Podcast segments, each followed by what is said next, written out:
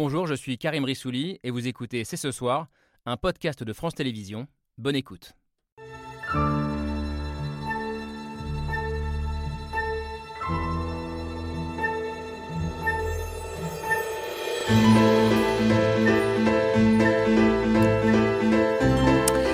Bonsoir à toutes et à tous, soyez les bienvenus sur le plateau de C'est ce soir.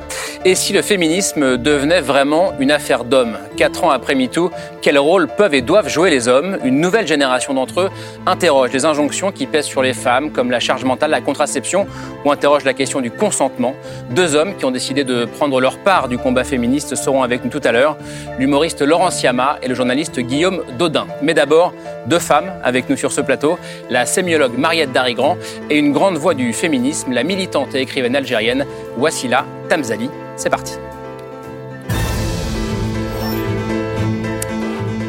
C'est ce soir avec euh, Laure Adler et Camille Diao. Bonsoir à toutes les deux. Bonsoir, monsieur. Et bonsoir à vous aussi, la Tamzali. Bonsoir. Ravi de vous rencontrer. Merci d'être avec nous ce soir. Vous êtes euh, une grande voix algérienne, écrivaine, militante féministe, euh, l'une des figures de la vie intellectuelle et politique en Algérie, où vous avez accompagné, j'allais dire, toutes les grandes révolutions politiques depuis, depuis 60 ans. Vous partagez votre vie entre, entre les deux pays, entre la France et l'Algérie, et c'est ce qui rend aussi votre regard si précieux, précieux parce que vous interrogez notre histoire, nos mémoires euh, le poids de la religion avec toujours le même souci, euh, la place de la femme, la place des femmes dans notre société. Et ces questions, elles sont au cœur de ce dernier livre qui est là. La tristesse est un mur entre deux jardins. Euh, conversation avec Michel Perrault est publiée chez, chez Odile Jacob. Merci vraiment d'être là ce soir. Également avec nous, une femme qui interroge le pouvoir des mots, le pouvoir d'une langue d'ailleurs qui a souvent oublié les femmes. Bonsoir Mariette Darrigan. Merci d'être avec nous également. Vous êtes donc une sémiologue et vous venez de publier cet ouvrage, Viril comme Vénus. Euh, c'est publié aux éditions des Équateurs. Et vous nous apprenez d'ailleurs que la virilité n'est pas du tout qu'une affaire d'hommes et qu'il ne faut pas confondre euh, la virilité et le virilisme. Et on y reviendra tout à l'heure dans la, dans la deuxième partie de l'émission. Merci aussi à vous d'être là. Euh, Wassila Tamzeli, vous êtes un jour défini comme, euh, je vous cite, avec ces mots. Je collectionne les tares, je suis femme, bourgeoise, francophone, féministe et libre penseuse, sinon athée. Est-ce que ce sont encore des tares aujourd'hui? Encore plus d'état aujourd'hui? Euh, Je suis passée à autre chose. C'est-à-dire Oui, bon, ça c'est un, une période de ma vie où j'ai vécu difficilement cette euh, situation. Euh, maintenant, j'ai je crois que c'est une question d'âge. Je suis davantage en empathie avec tous ceux qui me refusaient toutes ces choses-là et qui me reprochaient ces choses-là. J'ai, je suis sortie un peu de, des anecdotes et des combats individuels. Hmm. Voilà. Laure, si je vous dis Wassila Tamzali, qu'est-ce que vous me répondez? Bah, Vous avez défini Wassila comme une grande intellectuelle algérienne et qui vivait entre l'Algérie et la France. Moi, je dirais que c'est une grande conscience euh, hmm. universelle. D'ailleurs, euh, Wassila est universaliste. Euh, c'est ce qui fait, je crois, le fer de lance de son combat. C'est une grande voix féministe et c'est une activiste de la paix. Et c'est quelqu'un qui a été porté la parole de la paix au nom de son féminisme dans des cénacles internationaux pendant des mmh. années. Elle a été responsable de dossiers extrêmement douloureux, comme par exemple ce qui s'est passé en Bosnie avec le viol systématique euh, des hommes. Et elle a porté toujours une parole de pont entre les civilisations, la civilisation islamique et la nôtre, la civilisation universaliste et la civilisation française. Et ce livre qui vient de paraître euh, est en quelque sorte euh, un livre de colère, un livre d'indignation, un livre de souffrance aussi. Même si euh, Wassila est quelqu'un qui est une activiste de la paix, une féministe aussi aguerrie, c'est quelqu'un qui est quand même en colère contre les souffrances du colonialisme et je trouve que c'est un livre assez bouleversant à cet égard, parce qu'il y a une part de vérité qui est assez difficilement dissible, mais que Wassila a le courage de porter. Wassila Tamzali. Oui, euh, je, vais juste. Euh, merci, euh, je vais profiter de ce que tu dis pour ici évoquer Asia Djebar, qui est avec qui euh, je ne cesse de, dialoguer, qui est morte depuis quelques années, pas longtemps d'ailleurs. Hum, et Asia Djebar dit une chose qui me, que, que je, je, je, prends un peu pour moi. Elle dit Je ne crie pas, je suis le cri. Hum. Et je trouve que c'est une manière. Euh, parce que ma colère, j'essaye de l'exprimer d'une manière tranquille, calme. Et, et d'ailleurs, ce livre, c'est le livre d'une conversation, c'est-à-dire de prendre le temps euh, le, temps de, ben de, le temps de discuter, le temps de rentrer dans des détails, le temps de, de définir des choses. Parce que, vous savez, euh, Glissant disait euh, sortons de la débandade des mots. Hein Et je trouve que souvent, euh, certains plateaux de télé me font penser à lui quand il dit des mots. C'est-à-dire, on, on, est en train de. On, on se. On s'injurie, on, on, on s'envoie des, c'est des armes. Les mots sont mm. devenus des armes au lieu d'être euh, des moyens de, de creuser hein, pour trouver ce qui est obscur. Parce que euh, dans ce livre, évidemment, il est rattrapé par, par l'actualité, mais l'actualité ne m'intéresse pas. Ce qui m'intéresse, c'est de, de creuser euh, et, et d'aller dans ce qui est obscur Hmm. dans ce qui n'est pas dit, et dans ce qui est difficile à dire, souvent des victimes elles-mêmes. Hein, ça, ça fait partie de mon travail à l'UNESCO, c'est-à-dire d'être en empathie avec la victime et d'essayer de, mettre en, mots hein, hmm. ce qu'elle ce qu'elle ressentait. C'est que vous parlez cette phrase de Glissant. Sortons de la débandade des mots, Marianne Darigrand. Oui, absolument. Et, je crois qu'une des façons, enfin, moi je vous définirais comme une femme de conversation, justement. C'est un mot très fort. Pas seulement avec Michel Perrault dans, dans ce livre, mais c'est une attitude dans la vie de converser, c'est-à-dire d'être tourner son visage vers l'autre. C'est ça que ça veut dire euh, initialement. Et du coup, la colère peut se transmuter en une énergie de réconciliation ou de dialogue. On n'est pas forcé d'être d'accord, mais on fait quelque chose ensemble. Et c'est tout à fait l'opposé de la débandade des mots, où, le, en effet, on se, on se on refuse de s'écouter. Et à ce moment-là, à partir de soi-même, évidemment, on peut envoyer tous les, mmh. tous les boulets qu'on veut, mais ça n'a aucun sens. On va essayer de s'écouter euh, ce soir, euh, comme on essaie de le faire chaque soir d'ailleurs avec Laure et, Camille. Euh, quelques mots de vous, je voudrais qu'on parle de, l'Algérie, évidemment, voici la Tamzali. pour ceux qui ne vous connaissent pas, l'événement structurant de votre vie, c'est peut-être l'assassinat de votre père, militant indépendantiste en 1957 par un membre du FLN, c'est-à-dire par un homme de son propre camp, entre guillemets. Vous dites que c'est à ce moment-là que vous avez compris une chose fondamentale, euh, c'est que, comme vous le dites, la révolution mange ses enfants. Ça, c'est passionnant. Exactement. Je pense que ça, c'est universel. Euh, c'est ce, ce, que nous apprend l'histoire, en tout cas. Et euh, alors, la révolution mange ses enfants. Et pour continuer sur cette idée, ce que je découvre un jour, c'est clair pour moi, devant ma maison détruite, qui qui a été squatté, qui a été squatté. Euh, ce que je découvre, c'est que, en fait, je n'ai pas de colère là. Je n'ai pas, c'est-à-dire, ce que j'ai essayé de maîtriser en moi, c'est le sentiment d'injustice, parce que le sentiment d'injustice, ça ne permet pas de vivre. Voyez-vous, ça empêche de vivre. Ça empêche de vivre. Et quand j'ai compris que je n'étais que dans une grande histoire et que ce qui m'était arrivé, la mort de mon père, c'était pas contre moi c'était parce ce qu'il représentait et parce que c'était l'histoire. Et quand je suis devant la maison qui est détruite, que j'appelle euh, dans une éducation algérienne, que j'appelle euh, la maison... Euh, euh, ah, j'ai oublié le mot maintenant, c'est pas grave. Ce que je, je, je réalise, c'est que, en fin de compte, ce que je représente, euh, mon monde, ma culture, mon, mon époque, hein, mmh. mon époque, c'est sur le chemin des éléphants. Vous savez que quand les éléphants vont mourir, ils passent par là où ils sont passés et ils détruisent tout ce qu'il y a sur leur passage. Hmm. Et moi, j'étais sur le chemin des éléphants parce que quand l'indépendance arrive, ce peuple algérien qu'on a contraint à vivre dans les montagnes, à qui on a enlevé les terres, à qui on a tout enlevé, quand l'indépendance a revenu, eh ben ils sont redescendus de là où ils étaient partis. Hmm. Mais il se trouve que moi j'étais là aussi voyez-vous.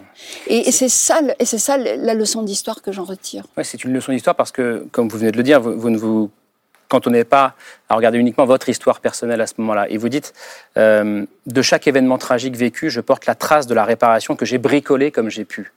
Euh, ce mot réparation, il est fondamental euh, pour vous, et vous l'appliquez à l'Algérie, du coup aussi ce, raisonnement. Vous souhaitez que votre pays, l'Algérie, ne se construise pas sur le ressentiment justement, mais sur la réparation. Oui. Alors, le mot réparation, je, l'emploie dans, dans La tristesse euh, est un mur. Euh, Entre deux je l'emploie parce que je réponds à ce mot que je n'aime pas beaucoup, qui est la résilience. Voilà. Et, Alors, pourquoi d'ailleurs? bah, Parce que moi, je ne veux rien résilier. et, et on ne peut pas. C'est-à-dire, vous savez, et ça c'est très important hmm. pour la question dont on parle sur les mémoires, hein, la question de la mémoire. Je ne sais pas si on va en parler, mais on peut parler de beaucoup d'autres choses. Euh, sur la question des mémoires, avancer le mot de la résilience, c'est vraiment, euh, c'est vraiment se tromper, se tromper, parce que euh, la résilience ne peut se faire, ne peut exister que dans la mesure où le présent le permet. Et pour que le peuple algérien soit un peuple résilient, il faut qu'il puisse construire euh, le son récit national. Et ce récit national, aujourd'hui, est face à des obstacles fondamentaux. Le premier, c'est d'abord l'histoire manipulée par les Algériens, hmm. par le pouvoir lui-même, évidemment. Et ça, tout le monde le dit, c'est même plus besoin d'insister. Et le deuxième obstacle, le deuxième obstacle, c'est que la partie importante de ce roman national, c'est la colonisation. Hmm. Et qu'on ne veut pas reconnaître à la colonisation, on ne veut pas reconnaître de la colonisation ce qu'elle est. Et par exemple, vous savez, les, Algériens, les jeunes Algériens dans le Hirak, hmm. n'ont pas du tout parlé de la France. Mais pas du tout. Mais c'est fini la France, c'est terminé pour la jeunesse. On commence à revenir sur le sujet quand euh, on voit qu'en face, on nous traite un peu à la légère. Hmm. Vous comprenez? Parce que où on en parle ou on n'en parle pas. Quand on dit en face, c'est le pouvoir algérien. Non, c'est le pouvoir français. Le pouvoir français. Alors, je vais venir euh, vers vous, vers ces mots de résilience, de réparation. Mais puisque vous parlez de la, de la mémoire et du pouvoir algérien, on regarde le, le mail de Pierre Michel et on continue à en parler juste après. Archive à l'appui. France-Algérie, pas toujours simple de commémorer sans récriminer, de se souvenir tout en se tournant vers l'avenir. La colonisation fait partie de l'histoire française. C'est un crime contre l'humanité, c'est une vraie barbarie. C'est plus qu'une crise diplomatique. Mon souhait, c'est qu'il y ait un apaisement. Début octobre, Emmanuel Macron s'adresse à la jeunesse algérienne et dénonce le système politico-militaire algérien qui s'est construit sur une rente mémorielle et qui dit tout le problème, c'est la France. La vie, c'est fait pour euh, parler des désaccords et aussi les partager. Alors que l'on commémore les 60 ans de la fin de la guerre, en Algérie justement, on ne partage pas vraiment cette vision des choses.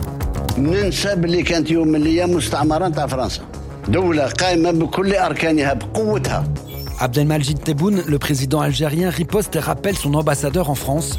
Nous sommes agressés dans notre chair, dans notre histoire. Nous nous défendons comme nous pouvons nous défendre. Le torchon brûle, comme on dit. L'Algérie instrumentaliserait la rancœur. La France, elle, se tourne vers l'avenir. Je ne nous ai pas ménagé avec notre propre histoire. Il y a quelques années de ça, et ça avait produit quelques troubles. Il y a peut-être rente, mais la dette est lourde.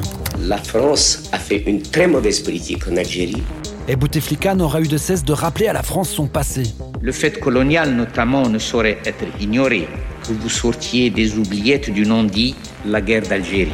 Les demandes de réparation sont nombreuses. Il y a le souvenir du massacre des indépendantistes à Sétif. La répression sera d'une brutalité extrême. 15 à 20 000 morts algériens. Il y a les irradiés des essais nucléaires de Reagan. Il y a les 11 millions de mines antipersonnelles laissées par l'armée française.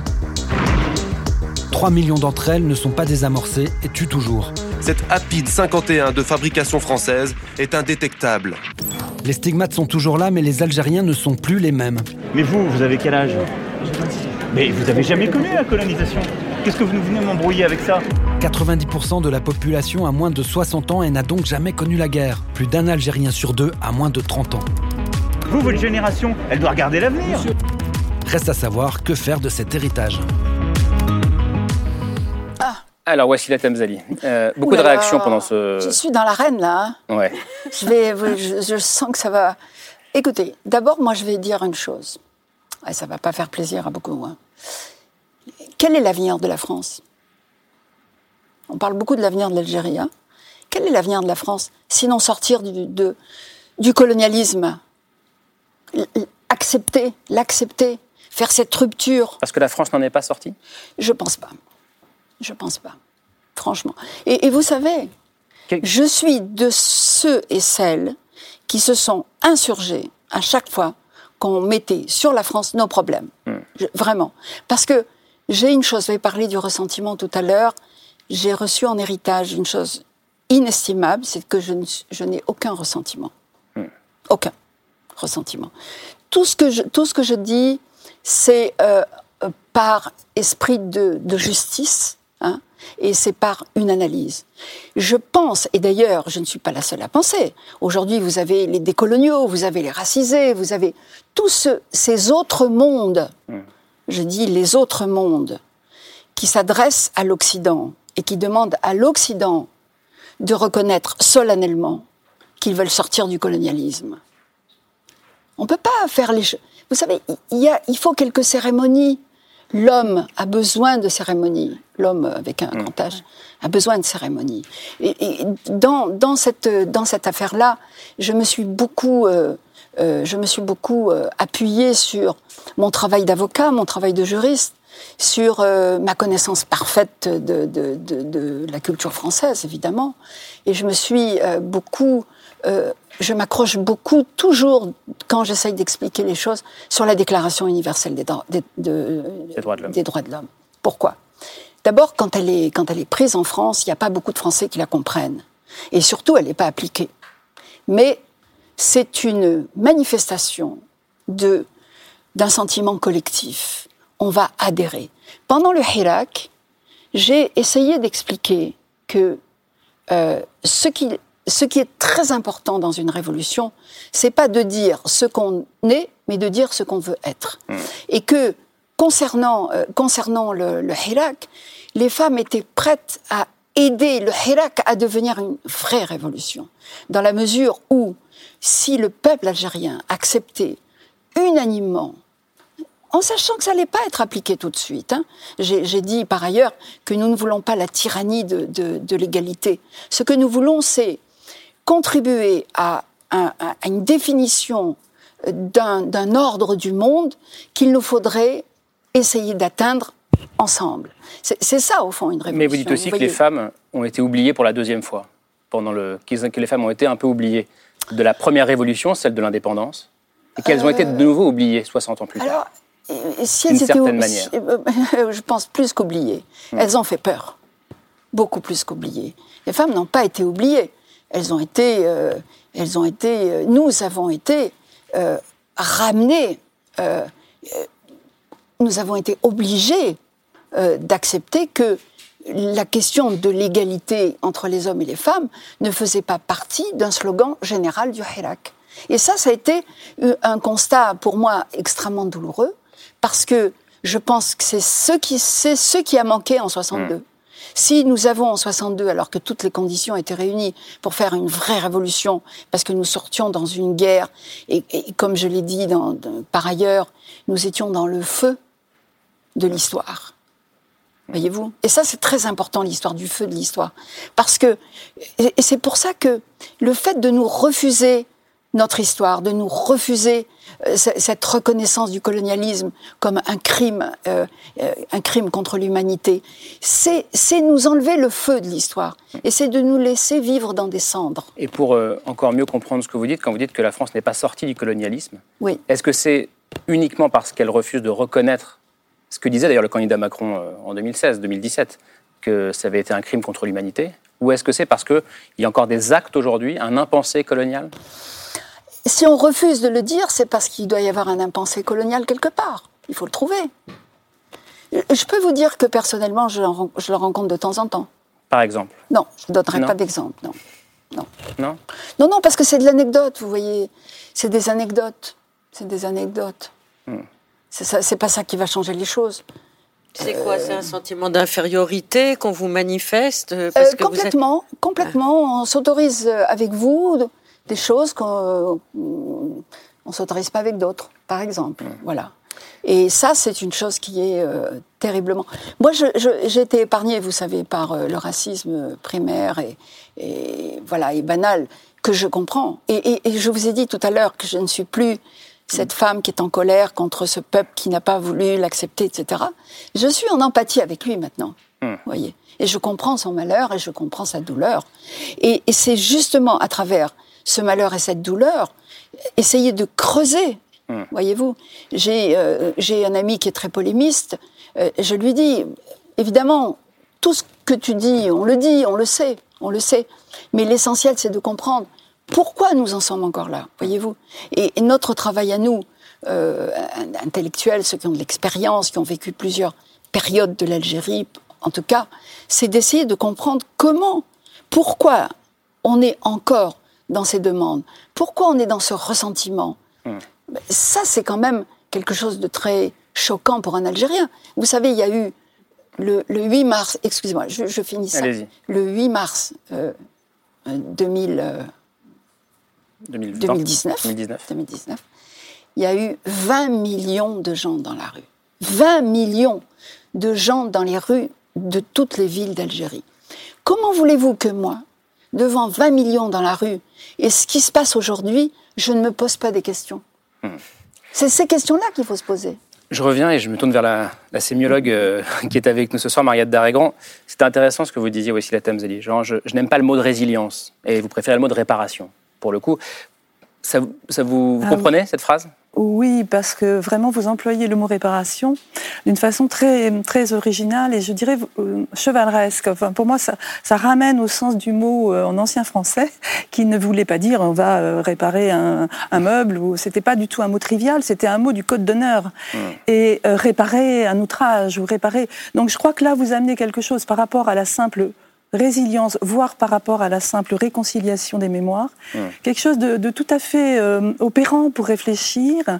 Et euh, du coup, euh, réparer au- dans ce sens-là, euh, ça veut dire préparer un nouveau départ. C'est un, c'est un mot qui est tourné vers l'avenir. C'est finalement, c'est préparer un navire. C'est ça la métaphore d'origine. On va préparer un bateau, hein, et puis pour la deuxième fois. Re- le re, il veut dire on refait la préparation du bateau. Et ça, je trouve que je, je n'y avais absolument jamais pensé avant de, de- de lire euh, vos entretiens avec Michel Perrault, parce que vous revenez énormément sur cette histoire de réparation. Exactement. Exactement. Par exemple, euh, sur la question de la langue. Euh, Dans une ré- résilience classique, ok, je parle que le français. Ah ben, Je tourne la page, je parle que le français. Or non, moi je sais que je- j'ai deux langues. J'ai une langue présente qui est le français et j'ai une langue absente qui est l'arabe. Et cette langue absente, je ne veux pas la résilier. Je veux la garder. Et elle est mais très chère parce que c'est elle qui me permet peut-être d'écrire, d'aller chercher l'obscur. Vous voyez? C'est cette manière d'être au fond aphone, d'une certaine manière, dans une langue qui m'aurait appris beaucoup de choses peut-être différentes. C'est euh, c'est pour ça que moi j'adore lire Rassia Djubar, parce qu'elle parle ça de- beaucoup mieux que moi et, d'une façon absolument magnifique. Oui. Et à propos de, de réparation, euh, toujours de votre, de votre pensée sur la, réparation Vassila Tamzali, si on devait prendre un objet pour illustrer cette pensée-là, vous dites que ce serait un vase. On va le voir, un vase euh, japonais euh, qui a été brisé puis réparé selon une technique euh, qui s'appelle le kintsugi. Et ce que vous dites, c'est que cette méthode, c'est une parabole de ce que nous sommes. Alors déjà, est-ce que vous pouvez pouvez nous expliquer comment Exactement. cette technique Regardez. Pourquoi une parabole Ce, ce vase est encore plus beau qu'avant, parce que la pureté, au fond, c'est pas très beau. Hein. C'est peut-être un rêve euh, que personne ne peut atteindre. Et, et- et ce qui est formidable chez les Japonais, c'est qu'ils font ces blessures en or. Voyez-vous et, et- et- et- et moi, je suis un amas de, de, de- de- d'or. Et, et quoi, ça, voilà. et ça veut dire que, que les coutures, les blessures sont sublimées quelque part. Exactement. C'est, Elle donne une c'est, valeur nouvelle à l'objet. Et c'est une métaphore de notre monde contemporain. Euh, On peut penser aussi à la planète, à l'écologie, quand on vous lit là-dessus. Et cette, cette image esthétique, donner du beau avec quelque chose qui, Oui, il y a, y a aussi l'image qu'emploie beaucoup euh, Kader Atia, euh, l'artiste euh, algérien, enfin d'origine algérienne. Et, euh, et ce qui est très intéressant, c'est le, le film qui lui a permis d'avoir euh, le prix euh, Marcel, Marcel Ducamp, Duchamp. Marcel Duchamp. Et Marcel Duchamp. Et il, il a fait, c'est sur, sur le, le membre manquant. C'est-à-dire qu'il a fait tout son travail en interrogeant des, des personnes qui avaient encore des douleurs sur les membres. euh, voilà. Et, et je trouve ça très, très intéressant.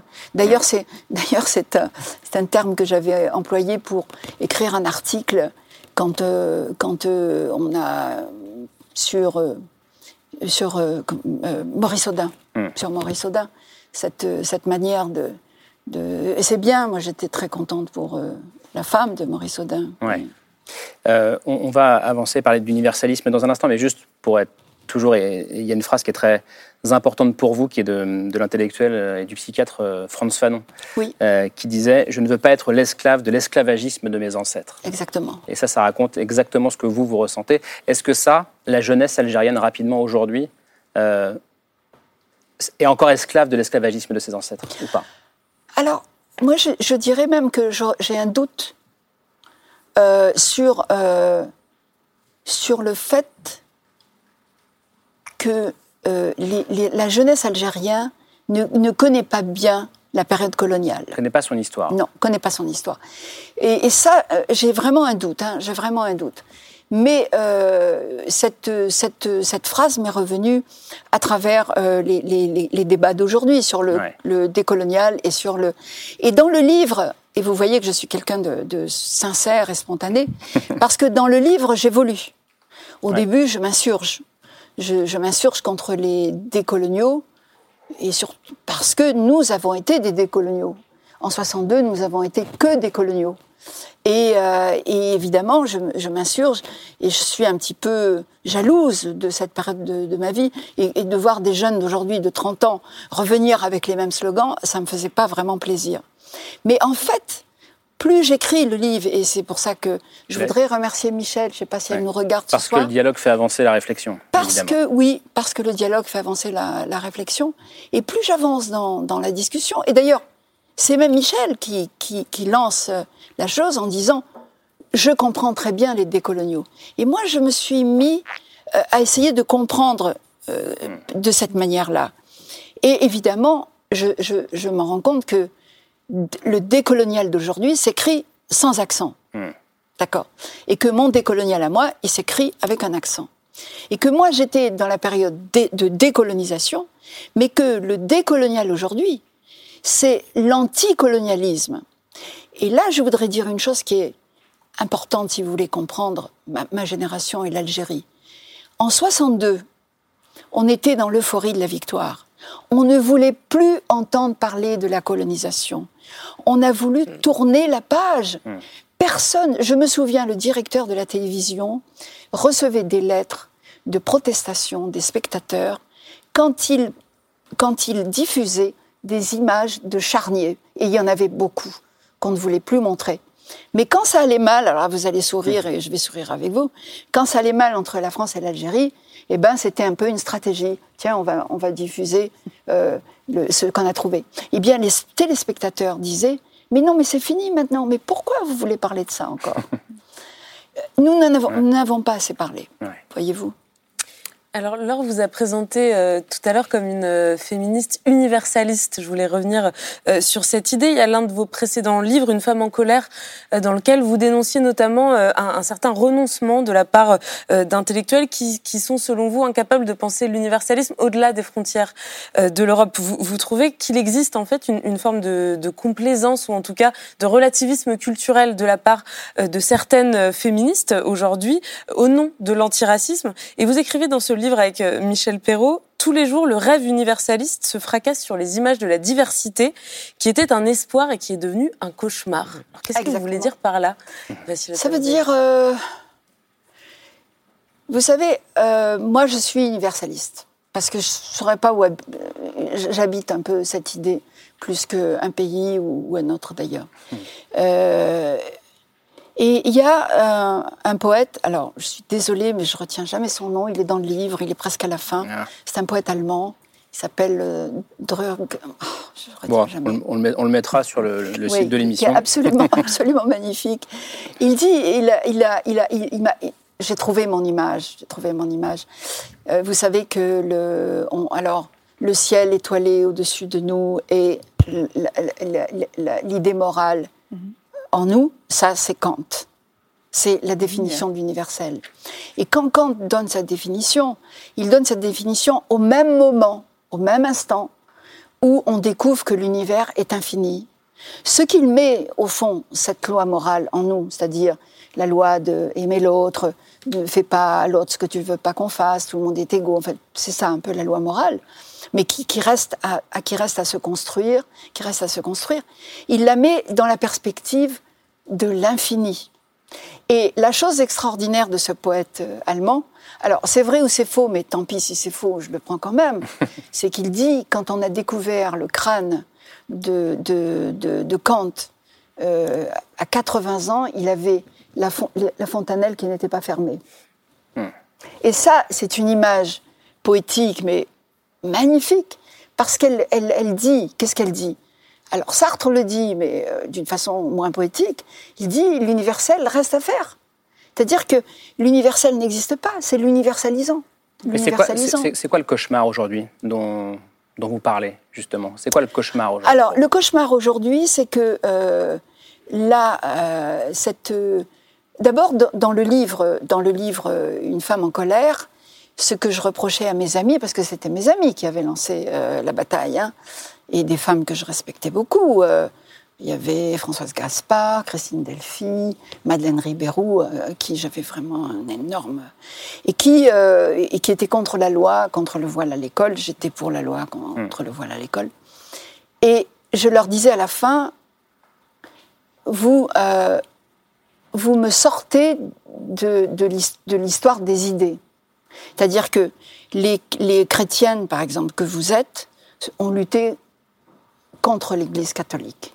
Moi, je suis en train de faire une analyse critique de l'islam et vous me le refusez, sous Ouais. prétexte que c'est la culture. Vous qui avez désacralisé la religion chrétienne, vous m'empêchez, moi, de le faire de sur l'islam. de le faire. Et je, je leur dis, et cette- ce mot-là, il faut le retenir, c'est-à-dire que vous, c'est pas du racisme, mais c'est pire, vous m'ethnicisez. Vous m'ethnicisez et vous me demandez de ressucer ma culture. On vous renvoie dans votre case identitaire, On et me on vous renvoie dans ma case dans une personnalité que Nous, vous on est pour euh, la liberté, pour l'égalité, pour l'universel, etc. Mais comment on peut faire alors pour essayer d'effacer toutes ces cicatrices et pour atteindre enfin l'universel entre nos deux cultures? Alors, le, le- ce que j'essaye de faire dans le livre, c'est-à-dire que je, je disais à Michel, tout le long, hein, c'est perlé comme ça, je lui dis, Michel, on, parle, on va parler de l'universel, mais je ne veux pas en parler maintenant. C'est-à-dire que je veux le saturer de nos deux histoires. Il faut qu'il soit saturé de nos histoires, autant par mon histoire de femme algérienne qui a lutté que votre histoire de femme. Et ça, c'est fondamental. Je pense que c'est fondamental. Mais vous, on vous sent intranquille, souffrante, Mm. euh, euh, acceptant pas forcément euh, la réalité qui est, qui est la vôtre, euh, dans un regard un peu méprisant des Occidentaux sur vous et votre culture, alors que Michel, on la sent beaucoup plus calme, beaucoup plus sereine. Donc, il y a cet espace-là Ah, de euh, reconnaissance à laquelle il faut essayer de parvenir. Écoute, comment on fait? Co- Comment, comment chère- on peut faire? Ma chère Laure, je vais te faire une confidence. Moi, j'ai deux regrets dans la vie de ne pas être rousse et de ne pas être née à Florence. Ça peut s'arranger. Et de ne pas être née à. Florence. Voilà. Non, ça c'est Parce que mort. Né à Florence. non, Ah ouais. née à Florence, c'est pas possible. C'est-à-dire que je, je, je regrette pas ma vie. hein. Au contraire, je la trouve absolument passionnante. Je la change pas. Je veux pas la changer. Mais c'est vraiment, c'est vraiment compliqué. C'est vraiment compliqué. Quand j'arrivais à Paris, j'étais cette jeune bourgeoise, euh, déjà intranquille. hein, on peut dire que, voilà, c'est quand même un trait de caractère euh, donné. J'étais invitée ben, dans des milieux bourgeois, évidemment. Je les regardais avec une, un peu de jalousie quand même, parce que ils étaient tellement bien installés dans leur, euh, dans leur confort, d'être ce qu'ils sont. Et moi, euh, avec euh, le confort que j'avais, parce que j'en avais du confort, mais cette intranquillité, cette intranquillité. Et je crois que jamais je pour, euh, je ne veux pas en guérir, franchement. D'abord, je n'aime pas les gens tranquilles. Voilà, comme ça, c'est clair. je n'aime pas les gens tranquilles. Alors, il y a, il y a un objet euh, en particulier de l'islam que vous avez évoqué et qui, qui a toujours divisé les féministes, c'est le voile. Donc, vous, vous avez toujours combattu le voile en Algérie et ailleurs. Vous expliquez que c'est. Pardon. Ah, allez-y. Pardon. Corrigez-moi. Pardon. J'ai combattu le les discours sur le voile, Mhm. mais pas le voile. Parce que je n'irai jamais arracher des voiles dans la rue. Bien entendu. Ah non, mais ah, c'est fondamental. Il vaut mieux le dire. Parce que je vais vous dire, on n'est pers- on n'est pas obligé d'être féministe. Une jeune femme de 18 ans qui, qui met le voile, elle peut mettre le voile. Mais ce que je refuse qu'on dise, c'est que c'est un voile qui conduit à la liberté. Ben justement. C'est tout. Bah justement, je voulais vous faire réagir à, à une campagne qui a Ah. été lancée euh, il y Là, a je l'ai- quelques jours je l'ai par vu, le Conseil de vu. l'Europe. Vous l'avez vu vu. On va voir les images. Donc c'est une campagne contre euh, les discriminations euh, envers les femmes qui portent le voile. C'est une campagne qui appelle au, au respect et qui appelle au respect en ces termes la beauté est dans la diversité comme la liberté est dans le hijab. Et c'est cette rousse, phrase hein, la liberté est dans le hijab qui a déclenché une, une vraie euh, polémique. La campagne a d'ailleurs été retirée par le Conseil de l'Europe euh, au bout de deux jours, puisque beaucoup y ont vu une, une forme de promotion du port euh, du voile euh, faite enfin, par l'Europe. Qu'est-ce que vous en avez pensé, puisque vous l'avez vu Alors moi, je vais vous dire, euh, je De- de oui. l'image et de la phrase. Moi, je l'ai vu. Mais je peux vous dire qu'il y a à peu près euh, 15 ans, j'étais invitée comme grand témoin dans un raout euh, comme savent faire les Nations Unies. Il y avait tous les ministres de tous les pays, etc. etc. C'était sur les discriminations. Et euh, pour, montrer, euh, pour montrer les discriminations, ils avaient mis une femme voilée. Une femme voilée, évidemment. Non, la diversité, une femme voilée, d'accord. Et à la fin, c'est moi qui ai fait la, la- la conférence finale, je leur ai dit, écoutez, il y a une personne qui a été beaucoup discriminée ici, c'est moi. Alors évidemment, tout le monde s'est demandé pourquoi je disais ça. C'est que, voyez-vous, quand je suis arrivée en France, euh, quand je disais je suis algérienne, ça n'étonnait personne. Parce que derrière moi, il y avait les Jamila, il y avait, il y avait la Révolution, etc., etc. Plus le temps passait, et plus on m'a enlevé le droit de dire que j'étais algérienne. Les Français, hein C'est même plus euh, les Français, les Françaises. C'est-à-dire que on m'a, j'étais obligée de leur dire, je ne suis pas un clone de votre civilisation. J'existe, c'est mon histoire. Elles ne me voyaient pas dans mon histoire. D'ailleurs, je, je, Et- je- et- je et- parle et beaucoup d'altérité. Et c'est ce qu'on voit dans cette image d'après vous? Non, alors cette image, je vais vous dire, moi je trouve que, je trouve que, d'abord, je ne veux pas rentrer dans des- ce type de discussion, parce que c'est fait par des fonctionnaires. Et je, je sais comment on fait les, je sais comment on fait les trucs. Je je veux pas passer une seconde là-dessus. Vous non plus, Mariette Darigrand Quand on est sémiologue, quand même, on regarde le sens des mots, bah, le sens des images. C'est un objet sémiologique. euh, Bon. Ça vaut le coup de s'arrêter sur une chose, à mon avis, c'est le sourire radieux. Et ça, c'est toujours un, un signe, c'est toujours une marque de pensée d'utopie plus ou moins totalitaire. C'est-à-dire vouloir le bonheur des gens euh, à leur Mm. place, quel que soit l'objet. C'est ce qui m'a frappé dans cette campagne qui, par ailleurs, euh, est complètement euh, ridicule. Et là, pour le coup, la, la liberté est mise euh, vraiment euh, à mal, hein, parce que la discussion sur l'universel et l'identité, soit essentialiste, soit ethnique, est très importante. Et on est, on est devant un gros sujet. C'est, On n'a pas fini d'y réfléchir, parce que euh, le, le monde contemporain n'est plus structuré par, euh, par la liberté, comme dans, au temps des Lumières, ou encore dans les années 60-70. Elle est, il est structuré par la question de l'identité. Dans un monde mondialisé, dans un monde où on peut être coupé de son origine, quelle que soit la... euh, pas forcément de l'ethnie, hein, mais en France, il y a des gens coupés de quelque chose, de leur métier, de leur tradition. Et ça, le politique Oui. ne s'est pas emparé euh, suffisamment de cette question.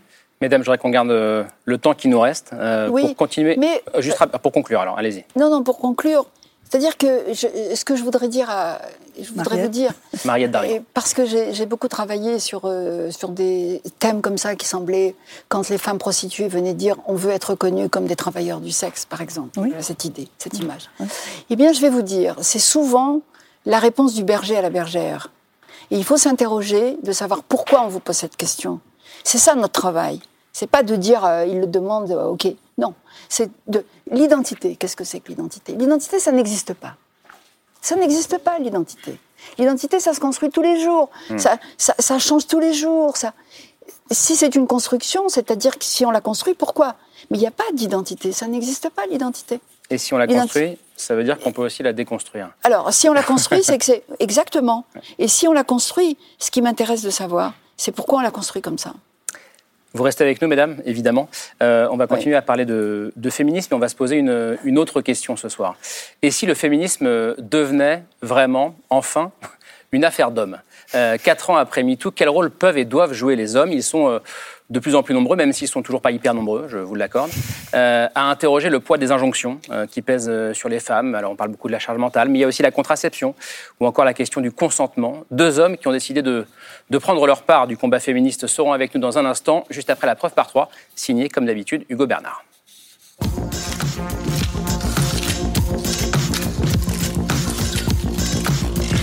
La preuve par trois commence par cette image. Un post Twitter publié ce matin par le collectif Les Glorieuses et dans lequel il y a grand un, un hashtag.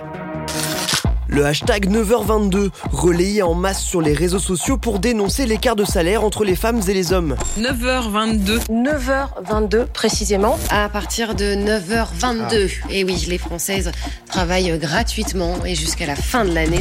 Selon l'Office européen de statistiques Eurostat, en France, l'écart de salaire entre les hommes et les femmes serait de 16,5% cette année. D'une année sur l'autre, on voit que au mieux ça stagne et au pire l'écart se creuse. Un écart salarial qui témoigne des inégalités persistantes entre les femmes et les hommes. Résultat, dans cette image, il y a aussi grand 2, une fracture. Une fracture et deux visions du féminisme qui s'opposent jusque dans les discours politiques.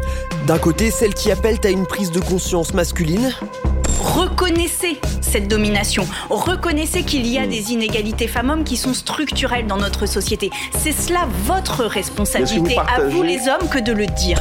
de l'autre, celles qui ne veulent pas stigmatiser les hommes. Je pense qu'il n'y a pas d'un côté les gentils féministes, écologistes, déconstruits, sympas avec leurs femmes, et de l'autre côté les méchants réactionnaires, euh, machos, euh, qui traitent mal leurs femmes. Je pense que la vie elle est beaucoup plus nuancée que les gentils et les méchants, les déconstruits et les construits. Un clivage que certains veulent dépasser. Car enfin, dans cette image, il y a grand 3, une main d'homme. Des hommes dont certains ont décidé d'agir et de s'inscrire dans les luttes féministes. Je pense que le féminisme, ça commence par euh, une révolte. Cette révolte est aussi la mienne. Une génération prête à affronter les tabous. Pour certains, par exemple, le combat passe par la contraception masculine. Il y a des méthodes, il est possible de partager cette charge contraceptive. Des solutions concrètes pour lutter contre les inégalités hommes-femmes. Une photo, trois détails et une question. Et si le féminisme était aussi une affaire d'hommes? Et on va en discuter avec vous, euh, mesdames, et avec les, les deux hommes qui nous ont rejoints sur ce plateau. Bonsoir Laurent Siama. Bonsoir. Merci beaucoup d'être avec nous ce soir. Euh, sûrement l'humoriste le plus féministe de France. Je pense que je prends pas trop de risques euh, en disant ça. Et en plus d'être incroyablement drôle, pour ceux qui ne vous connaissent pas. Ah, merci. Votre spectacle Bonhomme, qui était le précédent spectacle, était une invitation permanente à la réflexion sur les privilèges des hommes, sur les injonctions faites, faites aux femmes. Et on a hâte de découvrir le nouveau spectacle qui s'appelle Celui-là, que vous venez de commencer à jouer sur scène. Et puis avec nous, Guillaume Dodin, bonsoir. On vient de vous voir dans, le, dans la preuve par trois.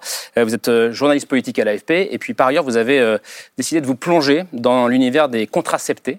Donc c'est ces hommes qui estiment que ce n'est pas à la femme seule de porter la charge de la contraception et qui décident de se contracepter. Donc ça donne ce roman graphique qui est là, qui est écrit et réalisé avec Stéphane Jourdain et Caroline Lee, Les contraceptés, enquête sur le dernier tabou. Et c'est aussi une introspection justement sur votre condition d'homme dans cette ère post-MeToo. Euh, on a entendu le mot déconstruit, on en a parlé un peu tout à l'heure, mais là dans, dans la preuve par trois, si je vous présente comme deux hommes déconstruits, euh, ça va, je suis dans le vrai En quête de déconstruction. En quête, en cas, ouais. on est toujours en quête en fait. Ouais, c'est ça, c'est un chemin, mais au moins avec euh, cet objectif euh, à l'horizon, ouais. Guillaume Dodin, pareil Bah oui, je crois qu'on travaille sur soi un petit peu, on se pose des questions et puis ça aboutit à, à rebâtir certaines choses en soi, en effet. Et c'est- Et c'est et c'est pas simple à faire, on, on en discute ce soir.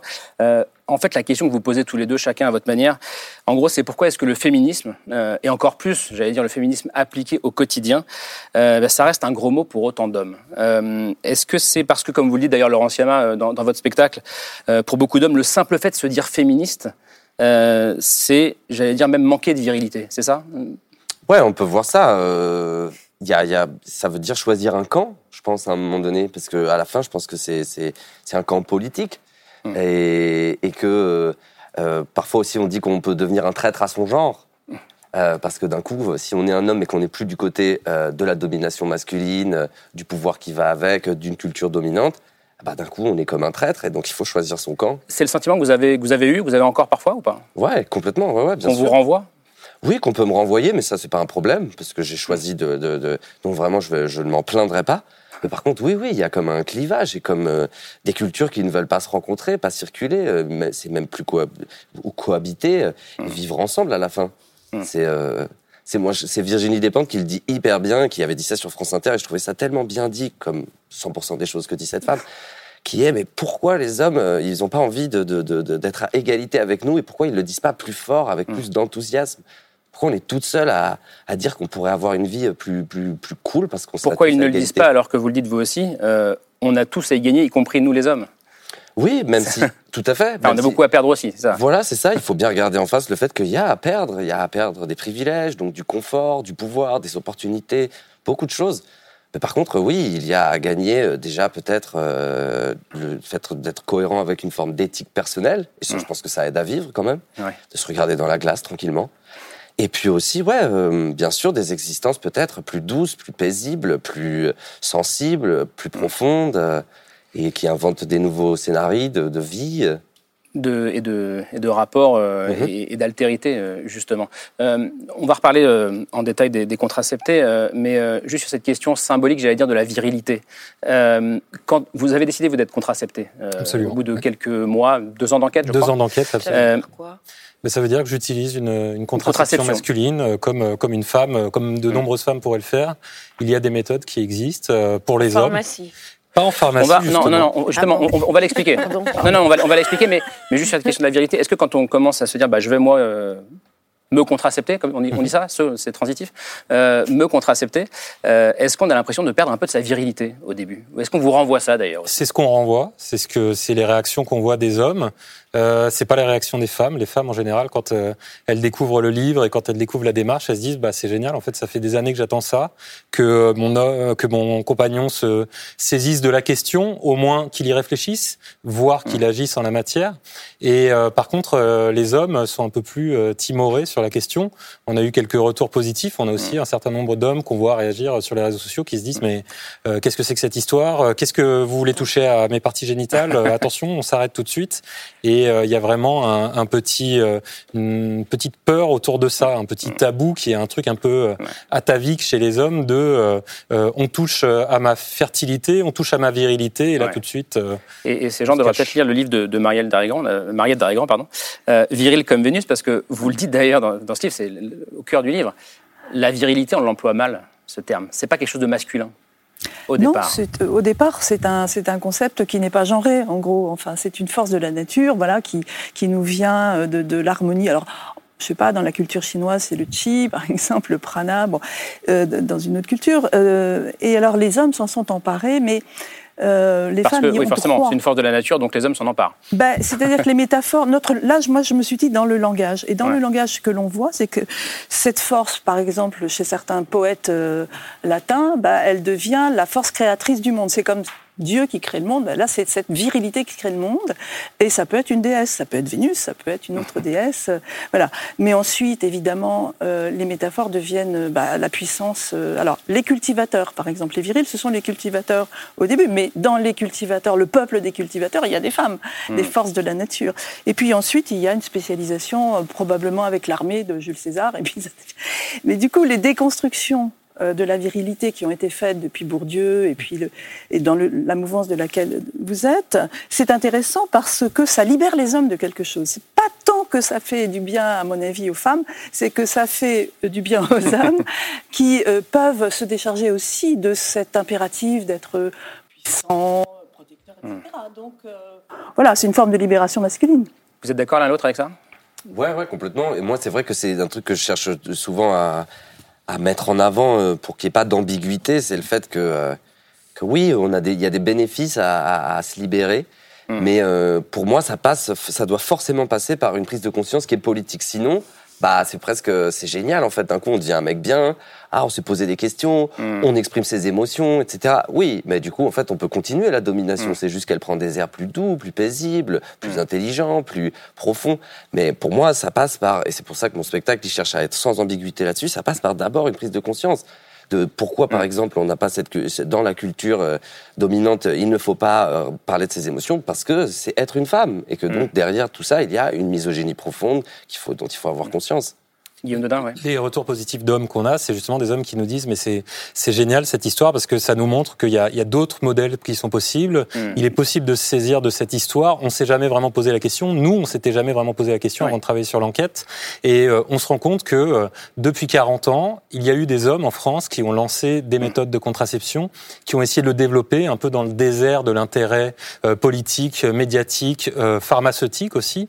Et euh, ils ont fait ça parce que eux se posaient des questions déjà dans la foulée de mai 68. Euh, ils se disaient, euh, ils ont construit des groupes de parole d'hommes en parlant de leur sexualité, en parlant de, choses très intimes, et ils ont voulu euh, essayer de sortir de ce carcan d'hommes virilistes qui qu'ils sentaient imposer à eux. Restons sur les contraceptés du coup. Je le dis aussi pour la, pour la régie puisqu'on est en train d'en parler. Euh, le point de départ de cette enquête, euh, et on apprend plein de choses. Alors je, vous- je vous la donnerai juste après, c'est promis. Euh, c'est un dîner entre amis. Il n'y a pas que la contraception, il y a Non, mais- des idées d'abord. Oui, hein, mais en fait, tout, tout se rejoint. avec la contraception, mais, d'abord. Vous allez voir, c'est fondamental quand même. Dîner entre amis, donc je reprends, c'est le, le- le cœur de le point de départ de cette, de cette réflexion. Puis vous discutez, il y, a- il y a des hommes, il y a des femmes. L'une des des filles dit, moi, ce qui me tue, c'est qu'il y a 300 trucs différents pour les meufs, euh, que des trucs qui te retournent le bide. Euh, et puis euh, après, pendant ce temps-là. Rien, nada, il y a rien pour les mecs, ils sont tranquilles. Vous vous dites, c'est vous là, le barbu, enfin, le petit barbu. Euh, il y aurait un truc, on le prendrait, et, et l'autre dit, mais mais il y a rien, désolé, désolé. Et en fait, euh, elle vous dit, bah si, ça existe. Et c'est là que vous commencez le chemin, la prise de conscience? C'est de là que ça part, c'est que nous on fait un peu les malins lors de ce dîner en disant bah nous il n'y a pas de souci, hein, on est prêt, on y va, et puis en fait on se rend compte qu'il y a des choses, on se rend compte que euh, il y a, euh, on s'est jamais posé la question des moyens de contraception de nos compagnes, que euh, on fait les, les malins à faire profession de féminisme, mais que des questions de base, on se les était, on se les était pas vraiment posées, et ça part de là, et ça rejoint ensuite un intérêt journalistique de se dire mais euh, euh, c'est fou cette histoire, soit on nous l'a pas racontée, soit on nous l'a mal racontée. Euh, à la une de quelques journaux depuis 40 ans, euh, on nous parle de la pilule masculine qui serait pour demain, mais ça fait 40 ans qu'elle est pour demain, et il ne s'est pas passé grand-chose. Aujourd'hui, si on va en pharmacie, on peut pas trouver une contraception.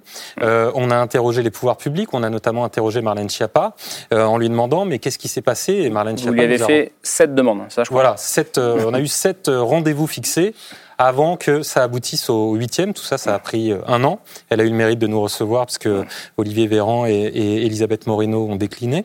Et donc, euh, on, on lui pose la question, mais que s'est-il passé? Et euh, de suite, le pouvoir politique renvoie vers les autres. C'est les hommes qui ne se sont pas assez bougés, c'est vrai. C'est les labos pharmaceutiques qui n'ont rien fait, c'est vrai. Mais quid aussi du pouvoir politique qui, dans Et de- sa et de la communication... volonté sa- politique, également. Oui, de la, volonté, politique. Et, ce qui est assez frappant dans, la BD, c'est que quand vous commencez votre enquête, vous l'avez dit, vous réalisez vite que vous n'êtes pas du tout les premiers à vous pencher sur ce sujet de la, contraception masculine. Et vous avez retrouvé une archive d'une émission de télévision euh, dans les années 80. Euh, On est sur Antenne 2, une émission euh, très populaire qui, s'appelait Les dossiers de l'écran. Et donc l'un des invités, c'est un homme, Alain Neneuf, qui raconte comment il, il a intégré justement un groupe d'hommes qui expérimentent de façon très artisanale des méthodes de contraception masculine. Alors on a retrouvé l'archive originale. Pris donc euh, une pilule qui ressemble un peu à la pilule pour femmes, c'est-à-dire, bon, enfin, je rentre pas dans les détails, mais euh, euh, une même association qui empêche donc la formation des spermatozoïdes. On s'est aperçu qu'au bout de trois mois, euh, notre taux de fécondité diminuait considérablement pour arriver à un seuil proche de zéro. En fait, si on voulait, la pilule pour homme pourrait exister très facilement. Donc là, on est le 18 mars 1980 et Alain Nenoff résume euh, la chose, c'est-à-dire que si la pilule masculine ou la contraception masculine n'existe pas, c'est juste qu'on ne l'a pas voulu. Oui, absolument. Euh, les hommes n'ont pas euh, fait le pas euh, décisif en la matière en demandant cela. Et derrière, les labos pharmaceutiques, euh, les pouvoirs publics se sont retranchés derrière cette absence de, de demande masculine pour dire bon bah puisqu'il n'y a pas de demande, bah nous on va pas pousser là-dessus et on va laisser euh, la contraception entre les mains des femmes. C'est évidemment bien et nécessaire que les femmes puissent gérer leur contraception, mais un certain nombre d'entre elles, surtout euh, aujourd'hui, on le voit beaucoup dans les, les, les communications des mouvements féministes, disent mais quand est-ce que les hommes vont se poser la question de euh, leur part dans la contraception? Alors, Laure demandait comment on fait. Alors, il y, y a y plusieurs, il y a plusieurs. Vous, d'abord, vous vous Non, rendez je compte pense que, ça, ça part d'une démarche qui est très très louable, mais qui inclut par définition un rapport à l'autre sexe de, de considération, de respect de l'égalité. Il y a toujours eu dans l'histoire du féminisme, et ce depuis l'aube de la Révolution, des hommes qui ont risqué leur vie pour les droits des femmes. Hmm. Et je pense que cette audace que vous avez rejoint une, une idée préalable de réflexion Hmm. que vous avez eue dans votre histoire personnelle, dans votre rapport avec euh, votre mère, euh, vos amis, vos amoureuses, etc., etc. Oui, il y a toujours, toujours la question Je pense éducative. que c'est- une démarche féministe C'est vrai. qui ouais. inclut la possibilité, qui rejoint d'ailleurs une actualité que les jeunes femmes euh, perçoivent beaucoup aujourd'hui, et Camille pourrait peut-être en parler, mais mes filles, en tout cas, me le disent, elles ne veulent plus accepter les contraceptions. Voilà. Les contraceptions sont récusées par les jeunes femmes d'aujourd'hui.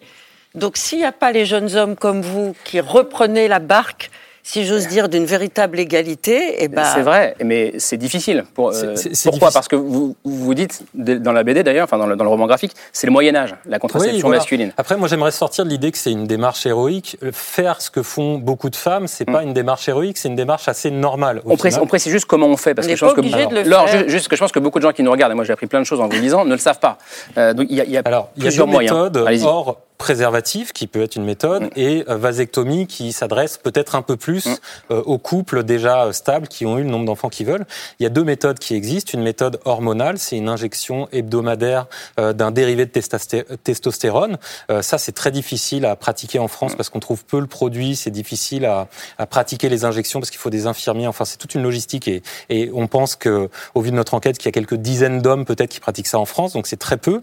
Et il y a une autre méthode qui s'appelle la méthode thermique. Ça joue sur euh, la température des testicules. Voilà, euh, de tout temps, on sait que lorsque l'on remonte de 1 ou 2 degrés la température des testicules, bah, ça arrête euh, euh, la, la Bah, fertilité. C'était nous hein, qui prenions notre température pour savoir si on était dans la période d'ovulation. et- et- du coup, comment, est-ce qu'on fait pour réchauffer la température des testicules Eh ben- Soit il y a des slips chauffants. Voilà, ça, ça a été inventé dans les années 80. Ça a été si pratiqué par quelques dizaines, quelques centaines d'hommes. Et depuis, ça continue à être pratiqué. Il y a eu un petit retour d'intérêt au début des, des années 2010. Et depuis, il y a une autre méthode qui s'appelle l'anneau thermique. Voilà, l'anneau thermique, ça remplit la même fonction. Ça se place sur le pénis, on fait passer le, le scrotum dedans, ça rapproche les testicules du corps. Et ça, ça contribue à, à- à remonter la température des testicules de 1 ou 2 degrés. On le met le matin, on le retire le soir. Une fois qu'on le porte pendant 3 Soit mois. 15 heures par jour. c'est 15 ça heures par jour, voilà, 15 heures Carrément. par jour. Non, mais c'est- hyper intéressant et ce sont effectivement, parce que je ne suis pas au même stade que, que Guillaume Dedin, que, que je ne m'étais pas encore posé. Est-ce que c'est une question que vous vous euh, posez ou pas, Laurent Siama Pardon. C'est facile à porter. Ben, c'est- oui, c'est facile à porter et surtout c'est c'est- c'est Vous une méthode essayé non hormonale. Bah, oui, moi je, oui, il le je fait, il pratique, le pratique. cette méthode depuis un an et c'est une méthode qui est non hormonale. Donc il n'y a pas de, il y a, rien d'intrusif, il n'y a pas de chimie.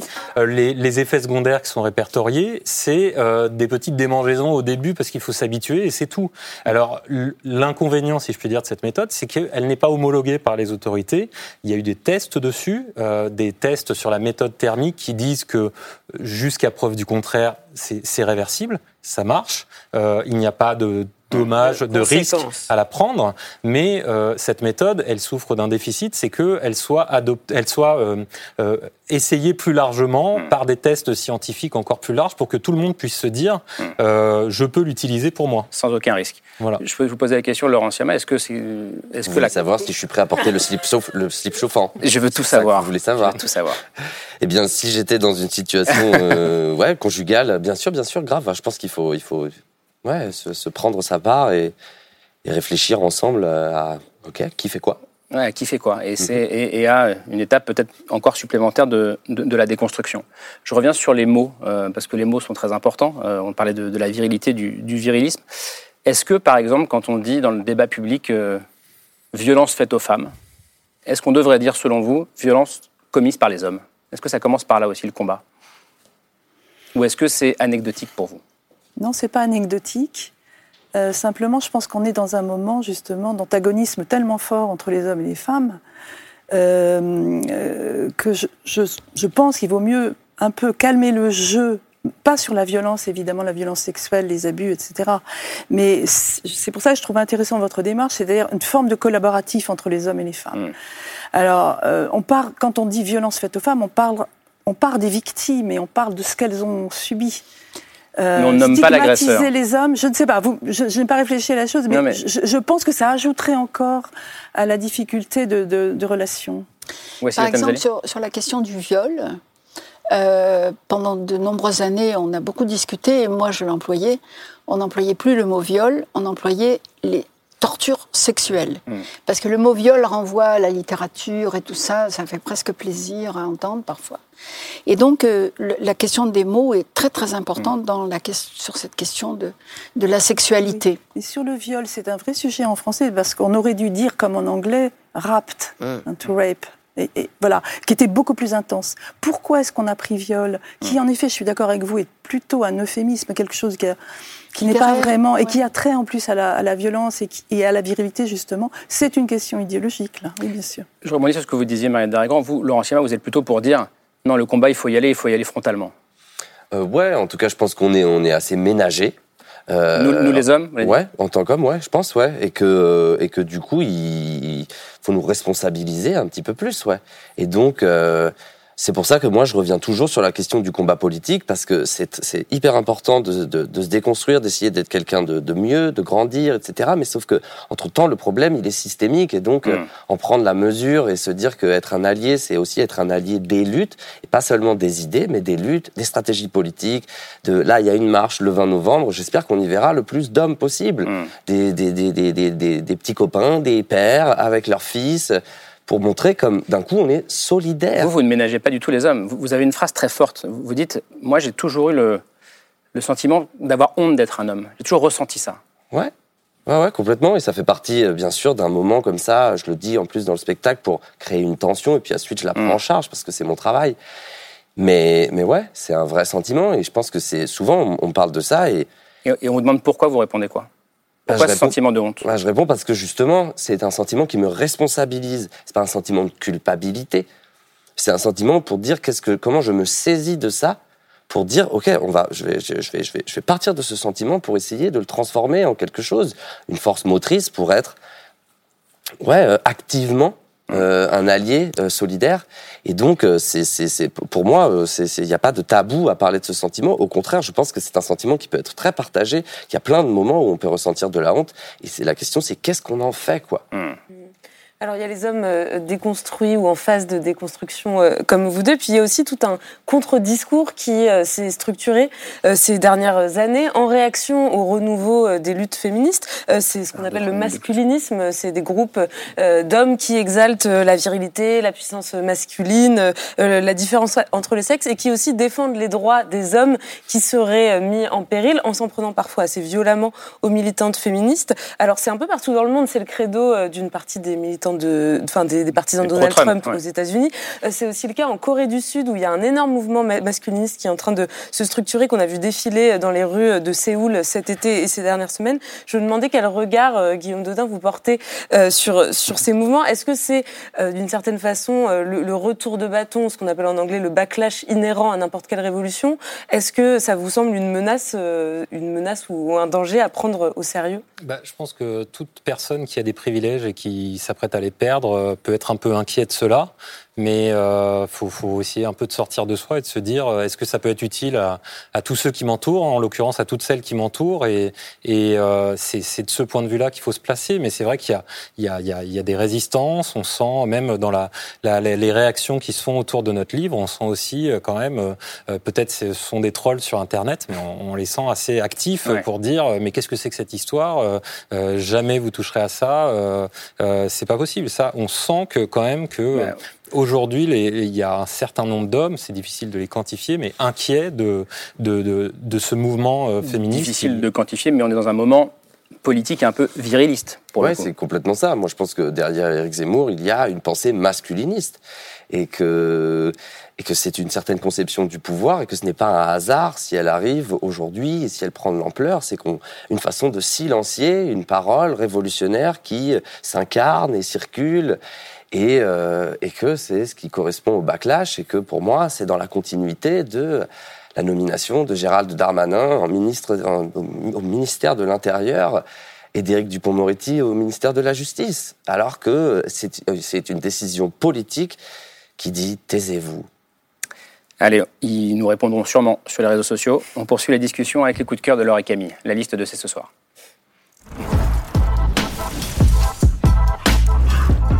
On commence avec vous, Camille. Alors, un peu rapidement, euh, s'il vous plaît, un podcast qui dissèque euh, justement la notion de masculinité euh, sous, enfin, dans toutes ses dimensions. Oui, c'est un podcast qui a eu un très grand succès et que plusieurs de nos invités connaissent puisque vous les, vous les citez dans vos livres ou spectacles respectifs. C'est Les couilles sur la table. donc c'est un podcast qu'on doit à la journaliste Victoire Toyon qui a eu assez tôt cette intuition qu'il fallait rouvrir la conversation autour des hommes, de leur masculinité. Alors la conviction de départ, c'est on ne naît pas un homme, on le devient. ce podcast, il a duré trois saisons, 72 épisodes, et donc autant de thématiques qui sont décortiquées avec les invités de Victor Toyon. Il est question aussi bien de relations amoureuses que de pilosité, de contraception masculine, euh, de porno. C'est toujours très intelligent, très accessible, et j'ai deux épisodes en particulier à recommander. Il y a l'épisode 15 euh, qui s'appelle Après MeToo, que, ce que peuvent faire les hommes et qui contient des, des conseils très concrets en fait pour s'interroger euh, sur sa vie quotidienne. Et puis l'épisode 36, J'élève mon fils parce que l'éducation hmm. des petits garçons d'aujourd'hui et euh, bah, c'est un peu le nerf de la guerre de l'égalité des sexes de demain. Voilà, c'est à retrouver sur Binge Audio et toutes les plateformes habituelles. Donc les, les, couilles sur la table de Victoire Tuaillon. Merci beaucoup. Et, c'est aussi un bouquin ces jours-ci. C'est devenu un bouquin. C'est aussi un bouquin. Donc on peut lire, on peut écouter, c'est formidable. Votre coup de cœur, ma Charlotte. Moi, je voudrais revenir euh, sur l'Algérie. Je voudrais revenir sur le début de notre conversation. On a parlé d'Assia Djebar à plusieurs reprises au nom de notre conversation. Je voudrais parler de quelqu'un qui s'appelle Leila Sebar et que Wassila Tamzali connaît bien. Elle est née en Algérie. Son mm. père était algérien, instituteur. Il avait été déporté par les autorités coloniales françaises au milieu des montagnes algériennes. Sa mère est française. Institutrice aussi. Institutrice, elle aussi. Elle est née dans une, dans une école communale. Elle est née entre deux cultures, elle est née entre deux exils, elle est née entre deux langues.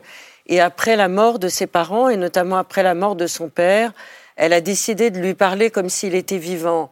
Vous savez, quand on perd son père et sa mère, je crois qu'on l'a tous éprouvé, on a vraiment l'impression qu'on n'a pas posé les vraies questions, les questions les plus essentielles.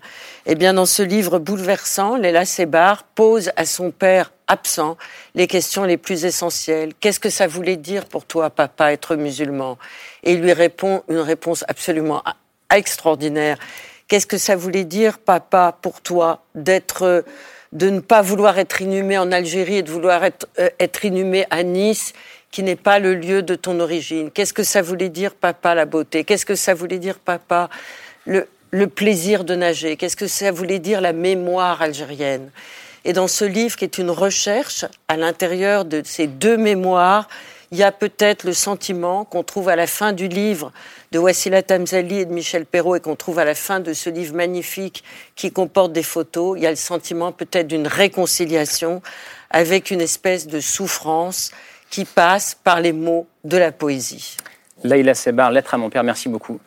Merci Laure et merci à, toutes et tous. Euh, Laurent Siama, on peut vous voir donc euh, sur scène. Dernier spectacle qui s'appelle euh, Celui-là, c'est à la Comédie des Trois Bornes euh, dans le 11e arrondissement de Paris. Et je crois que le, précédent Bonhomme a aussi joué jusqu'en 2022 en tournée.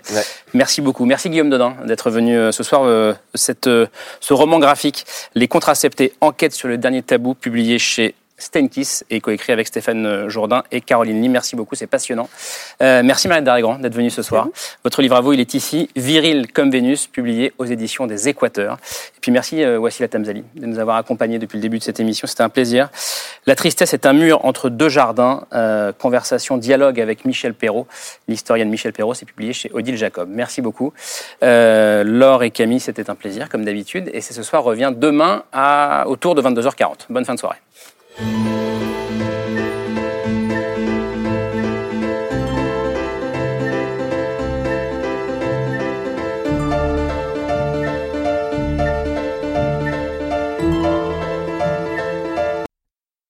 C'était C'est ce soir, un podcast de France Télévisions.